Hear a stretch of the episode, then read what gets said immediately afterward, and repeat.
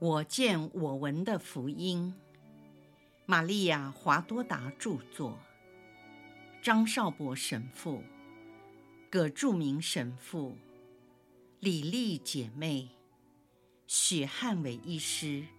联合翻译。第三册：耶稣光荣的复活至圣母蒙召升天。第六百三十章，耶稣要宗徒到格泽玛尼山园，教导他们如何默想天主经。一九四七年四月十一号，中，街道上行人稀少，尤其是在这晚餐的时刻。耶路撒冷在过去这几天。都挤满了来过渔业节的人群，而今年的渔业节是一个悲惨的节庆。现在节庆已经结束，人群散尽，全城空空荡荡的，似乎比平常更为寂寥。多默观察到这一点，便把自己的感受告诉其他的人。热忱者西满说。就是这样，外国人都吓破了胆，所以在周五之后都离开了这里。那些还挺得住的人，在发生第二次地震时，就是主复活的那一刻，因为受不了而离去。至于那些非外邦人，也都逃走了。其中许多人。我确实知道，他们连渔业节的羔羊都没有吃，就逃离了这里，等将来在补行节里。至于本城市民，也有些人逃走，有的是为了过去的星期五，因地震死亡的家人料理后事而出走。另外有些人离开，是怕天主再发义怒。总之，这次的教训相当的严厉。巴尔多禄茂诅咒地说：“真该这样，希望有更多的飞石、闪电落在罪人的身上。别这样说，不要这样说。我们比任何人更该遭到上天的惩罚。我们也都是罪人。你们还记得吗？”就在这个地方，是多久以前？十个小时，还是十个夜晚，或者是十年？那一刻好像多么的遥远，又似乎近在咫尺。我犯罪的那一夜，我永远都搞不清楚。我的脑筋已经迟钝了。那时候我们都很自信，好争辩。自以为是英雄，后来呢？后来，啊！说完，博多敲着自己的前额。当走到小广场，他手指着说：“就在那里，在那里，我已经开始害怕了。”若望说：“够了，够了，博多，够了。”他已经宽恕了你，并且在他之前，圣母也宽恕了你。够了，你别再自我虐待了。巴不得如此啊，若望，你要常常支持我，不断的支持我，因为你能引导别人。耶稣已把他的母亲托付给你，这是公义的，而我。只不过是个懦弱无能的虫豸，我比圣母更需要你，因为我的双目被鳞片遮蔽，视力很差。你如果这样继续下去，真的会有鳞片出现，弄坏了自己的眼睛，而主又不在这里，没人能医治你。说完后。若望把手臂搭在伯多的肩上，安慰他：“只要我灵魂的眼目能够看见，我已经满足。肉身的眼睛能否看见，反而无所谓。安德说：“对于许多人来说是非常重要的。病人又怎么办？昨天你曾经看见过那个妇女，你看她多么败兴失望啊！”这时，他们彼此注视着，异口同声地说：“是的。”然后他们又说：“我们没有一个有资格为她负手。”由于谦逊，使他们都想起来最近这几天的行为，让他们都抬不起头来。但是多默向若望说：“你可以做，因为你没有逃跑，没有背信，也没有否认耶稣。可是我也犯了罪，就像你们一样，违反了爱德。”在若苏尔家的门槛附近，我曾掐住赫尔基亚的脖子，差一点没把他给掐死。因为他侮辱圣母，我也憎恨和咒骂了尤达斯·伊斯加略。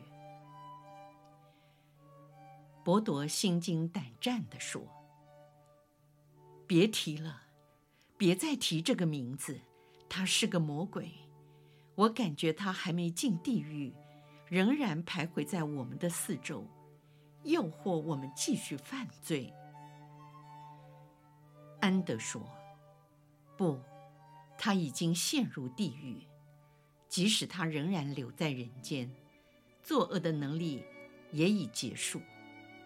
在他有生之年，他得到过许多的恩惠，足以使他成为天使。”但他却变成了魔鬼，何况耶稣却已战胜了恶魔。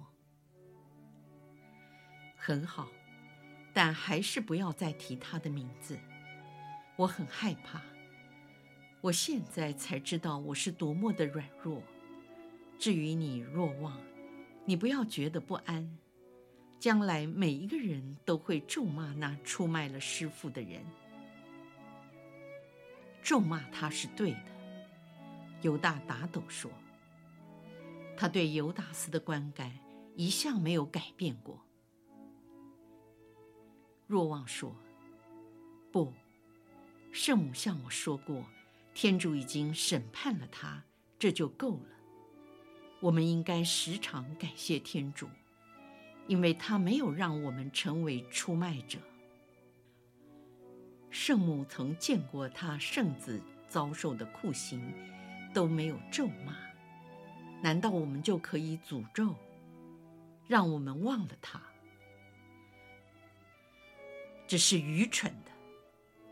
若望的哥哥雅各伯咆哮地说：“这是师父对犯罪的犹达斯所说的话。”唉。若望叹了一口气，不再作声。什么？他还犯了其他的罪吗？你知道就说啊！我曾经承诺要尽力忘掉他，我正在努力。有关赫尔基亚的事，我做得过分了。那一天，我们每个人都有自己的天使陪伴。可是也有一个魔鬼在身旁，而我们却都没有听从光明的天使。热忱者西曼说：“你们知道吗？纳翁已经变成残废，他的儿子也被强援还是落石给压死了。正是耶稣死的那一天，他的尸体过了几天后才被发现。”已经腐烂发臭了，是个做买卖的人发现的。纳翁是和几个同伙在一起，不知道他遭遇到什么意外，是被石头击中还是脑中风，已经变得痴呆，乱喊乱叫，还流口水，像只野兽。昨天他伸出那唯一完整的手，抓住他主人的脖子。大吼大叫地说：“为了你，都是为了你！要不是家里的仆役制服他，你怎么知道这件事？”西满，我昨天看见了若瑟。西满简短地说。阿尔斐的雅各说：“师傅到现在还不来，我有点为他担心。”马豆建议：“那我们回去好了。”巴尔多陆茂说：“或者我们就在小桥旁边等他。”他们都站在那里不动，但是载伯德的雅各伯、阿尔斐的雅各。安德和多莫都往回走，他们边走边沉思着，偶尔看看路面或房屋。安德的脸色发青，手指着一座房子的外墙，表面刷得粉白，但上面仍有一片血红色的痕迹。他说：“那是血迹，是不是师傅留下的？”当天就在这个地方，他已经开始流血了吗？告诉我啊！阿尔斐的雅各颓丧地说：“我们能说什么呢？当时我们没有一个人陪着他，但是我弟弟伯铎还有若望一直跟在他的后面。”在伯德的雅各伯说。不是一出发就紧跟着他。若望告诉我，他们是从马拉基亚的家门前才开始跟随耶稣。在这里，我们没有人陪伴他。他们出神地看着那面白色的墙壁，暗红色的血迹距离地面不高。多默说：“这些血迹不仅没有被大雨冲刷。”也没有被最近几天降下的大冰雹打掉。如果这真是他的血，我会把它刮下来。马豆已经跟上了他们，建议说：“我们去问这屋子里的人，也许他们知道。”多默回答：“不可以，这样我们会被认出是他的门徒。”而这些人可能与基督作对。直到现在，我们还是懦夫。阿尔菲的雅各说完后，深深地叹了一口气。宗徒们缓慢地走进那道墙，仔细地观察着。有位妇女两手提着水坛，经过他们的身旁，水还在滴滴答答地流着。他是最后一个从附近水泉取水回来的人。他留心地看着宗徒，然后便把水坛放在地上，质问说：“你们在看墙上的那片血迹吗？你们都是师父的门徒吗？你们应该是吧。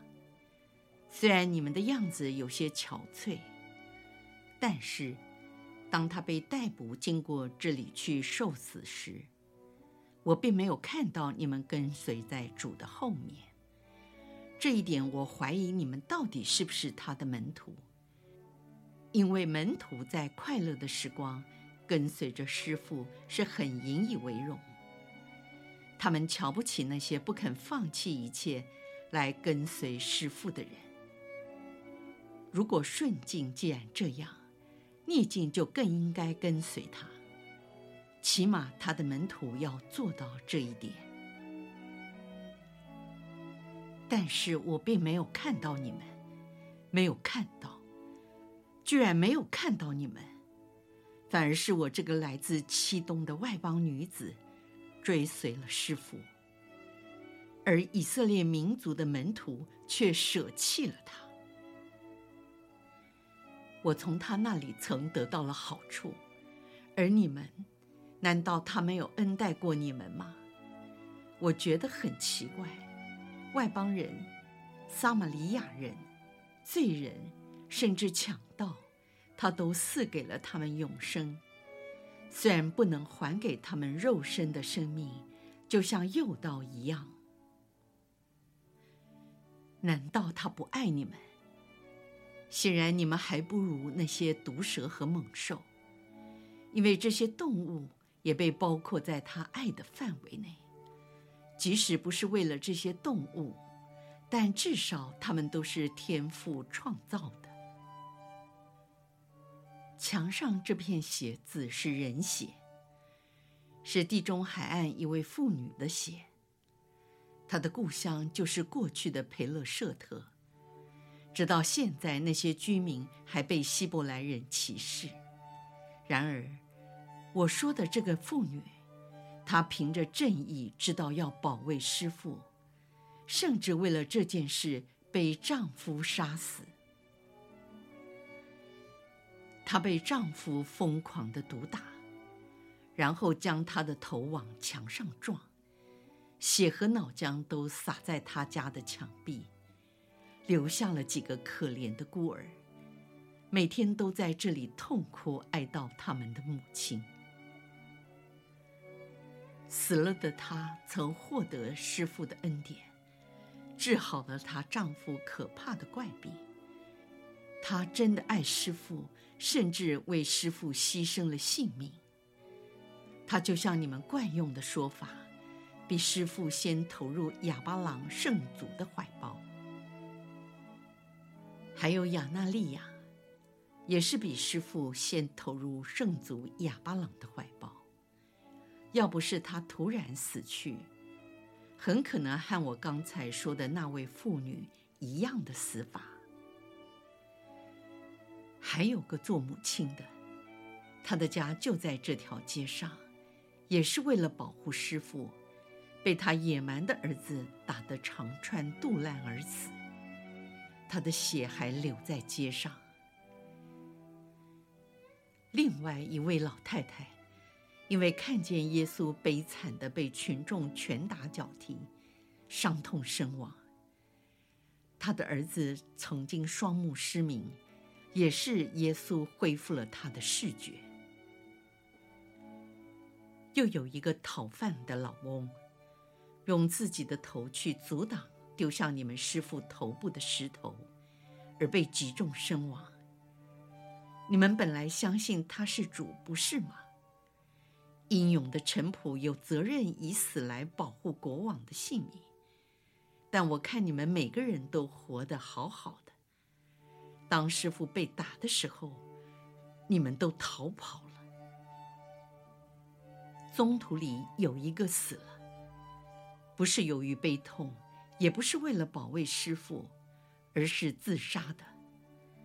他首先出卖耶稣，用亲吻指出他后自杀身亡。他实在太可恶，简直邪恶透顶，就像贝尔泽布撒旦一样。世人必定用石块砸死他，把他从地上除去。啊，我相信那位好心的妇女，用自己的性命来掩护殉道者免受打击。还有老妇人亚娜，已目睹了他所受的苦难，悲痛而亡；和那个老乞丐，以及撒穆尔的母亲和那为义而牺牲的真女。我甚至不愿再进入圣殿，因为怕看到祭献用的羔羊和斑鸠被杀，而深感伤心难过。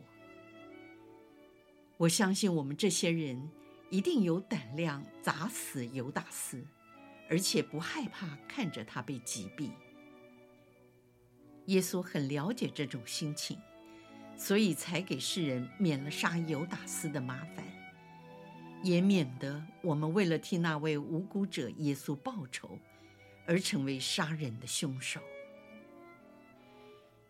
他藐视地看着宗徒们，这种眼神和态度在言谈之间越来越明显。他的眼睛瞪得又黑又大，两眼露出凶光，紧盯住这群不知所措的男人。最后，那妇女从齿缝间挤出一句脏话来：“杂种。”骂完后，她抓起水坛，扬长而去。她内心对宗徒们离弃师父所有的不满，淋漓尽致，痛痛快快，全部倾囊而出。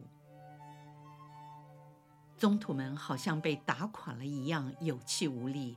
失魂落魄的真理的压力使他们似乎喘不过气来，因此每个人都在反省自己的无能和懦弱的后果。他们哑口无言，甚至不敢互相凝视。连若望和西满这两个无辜的人，因受到其他宗徒的影响，也一言不发。因为看到那妇人真诚严厉的斥责，和同伴受到的屈辱都感同身受，内心难过却束手无策，不知如何来安慰他们。薄暮已深，见不到月光，街道显得昏暗无比，街上没有行人。在这寂静中，只听见克德隆溪潺潺流水的声音。所以，当听见耶稣的声音，他们都惊恐地跳了起来。其实，耶稣柔和地说：“你们在这里做什么？我在橄榄树林中等着你们。为什么你们凝视没有生命的东西，而不知那生命之源？”正在等候你们，跟我一起来。似乎耶稣是从格泽玛尼山园走来的。他站在宗徒们的身旁，一起看着那片洒在墙上的血渍，然后向他们说：“这位妇人也安息在平安中，也忘掉了一切痛苦。”对他留在世间的子女已经不闻不问了吗？不，他更关心他们，因为他祈求天主圣化他们。耶稣说完，迈步向前，宗徒们尾随其后，他们都默不作声。耶稣转向宗徒们说：“你们心中都在想。”那位妇女为什么不替她先生求悔改之恩？事实上，如果她憎恨自己的丈夫，她便没有圣德在身。她非但没有憎恨，反而在她被杀的那一刻就宽恕了丈夫。现在她进入了光明的国度，在那里以智慧和正义了解一切。她也看到丈夫不愿意悔改，所以无法获得宽恕。于是她的祈祷转向那些想要接受的人身上，以便获得益处。墙上的血不是我的，但是我在这条路上也流了很多的血。仇恨我的人，他们的脚步把地上的血迹给弄糊了。雨水与污泥混在一起，渗透在泥土之中。然而还有许多的血可以看得出来。脚步的践踏和雨水的冲刷，也不容易把血迹完全去除。我们一起去，就能看到我为你们倾流的血。去哪里？他要去哪里？到他曾经痛哭过的地方吗？还是去总督府？他们彼此问。若望说：“可是比拉多的妻子克劳蒂亚，在安息日过后两天，愤愤不平地离开了总督府。据说她很怕留在丈夫身边。这是那位长矛士兵告诉我的。”克劳蒂亚要和她的丈夫撇清关系，因为她曾经警告过比拉多，千万不要去迫害那位义人，因为被人民迫害，总比受到至高者惩罚要好。而师父耶稣就是至高者的默西亚。普劳蒂亚和里蒂亚也都不在，他们都陪克劳蒂亚去了凯撒勒雅，而瓦勒利亚同约翰娜也去了贝特尔。如果他们都在的话，我们还有可能进入府中。但现在我不知道该怎么办。隆基诺百夫长也走了，是克劳蒂亚要他护送。他可能要去你曾经见过的那一片染了他圣血的青草地。耶稣走在他们前面，转过头来说：“我在各尔各达流了很多的血，使得那块地变成了像铁锈般的颜色。已经有人比你们先去了那里。”巴尔多禄茂大声说。那是个不洁之地。耶稣同情并微笑地说：“自从那可怕的大罪后，整个耶路撒冷全城都变成了不洁之地。可是你们走在街上，除了怕民众以外，并没有什么不安的感觉啊。强盗都在那里执行死刑。”我也死在那里，一次，而且永远的圣化了那个地方。我实实在在告诉你们，直到世界末日，整个地球绝对找不到一块比那更为神圣的地方。从今以后，世世代代的人要从世界各个角落排山倒海的前来，叩亲那块土地。就是现在，已经有人比你们先去，不怕成为不洁，不怕别人报复，更不怕被嘲笑。比你们先去的那一位，有双重的理由害怕，却视若罔闻。主是谁？伯铎用手肘顶了一下若望的肋旁，要他发问。耶稣说。是拉扎路的妹妹玛丽德莲。就如在逾越节前，我去他们家时，她将撒在庭院中，经我脚踩过的花朵都捡了起来，当作纪念，并分赠给她的同伴。她现在也上了加尔瓦略山，用双手又挖又刨。把我的血和土已经掺合在一起的硬块装在袋子里，带到晚餐厅，放在我母亲的双膝上。玛丽德莲没有丝毫的恐惧，虽然她被众人称为罪妇及女门徒。我的母亲也不认为从加尔瓦略山顶捡来沾有我血的土壤放在她膝上。会使他成为不洁。我的血已把一切的不洁全部消除。我的血所落之地已成为神圣之地。明天中午以前，你们都要登上加尔瓦略山，我也会赶去。谁若愿意看到我的血，这里也有。耶稣指着克德隆溪上小桥的矮墙说。就在这里，有人打伤了我的嘴，从口中流出了血。然而，我的嘴巴一直以来只说圣洁和爱的话语。有什么理由被打成这个样子？为什么也没有人愿意口亲来减轻他的伤痛？他们走进格泽玛尼山院，耶稣必须事先打开门锁。这是新装的栅门，看起来很坚固。栅门的木杵既尖锐又相当高，而且上了锁。耶稣有钥匙，是新的，光亮好似钢铁。由于天已经全黑，肥里燃着一条干树枝，在火光下，耶稣打开了锁。以前没有这个栅门，为什么？宗徒们彼此发问。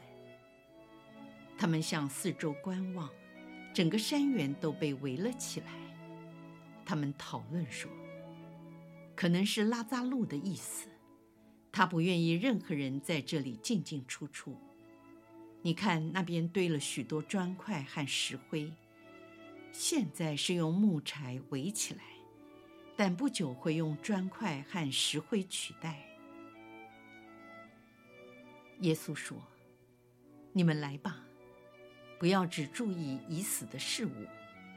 我告诉你们，那天晚上你们就是在这里，也就在这里，他们包围了我，把我逮捕。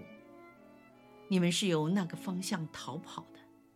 如果那时已有这堵围墙，自然不容你们逃得那么快。当时拉扎路又怎能想象到呢？他是这么渴望要跟随我。而你们却迫不及待的想逃走，跑得越远越好。我使你们受苦了吗？是我先受了苦。我愿意消除那痛苦。伯多，过来，给我一个吻。不要，主，不要，这是犹达斯做的。就在这里，就在此时。不，不。不，来给我一个吻！我要你们给我一个充满真诚的吻，来取代犹达斯的虚情假意。以后你们都会喜乐，我和你们会更加喜乐。伯多，过来，给我一个吻！伯多不仅口亲了耶稣，同时也以泪洗了耶稣的脸。然后立刻退下，他双手蒙着脸，坐在地上痛哭不已。其他的宗徒一个接一个的口亲了犹达斯所亲过的面颊，每个人都泪流满面。